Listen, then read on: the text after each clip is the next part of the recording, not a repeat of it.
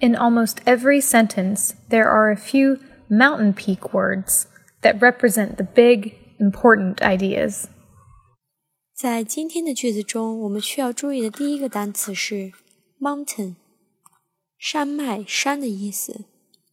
The mountain peak was covered with snow。积雪覆盖了山峰。第二个词汇 peak，山峰、最高点。 它有实指的意思，也有虚指的意思。It's always covered at peak times。这里并不是实指山峰，而是说高峰期总是非常拥挤。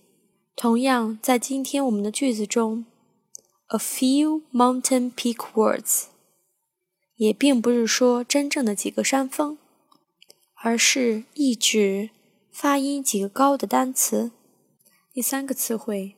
represent 表现、代表、象征。举一个简单的例子：I have been picked out to represent the whole team。在句子结构方面，首先是一个 there be 句型，that 引导定语从句，修饰 words。In almost every sentence, there are a few mountain peak words that represent the big, important ideas. Thank you. This is Amy and Shannon. We are at 智也英语。欢迎大家免费加入千人读书计划，添加我们的微信公众号“智也英语”。Have a nice day.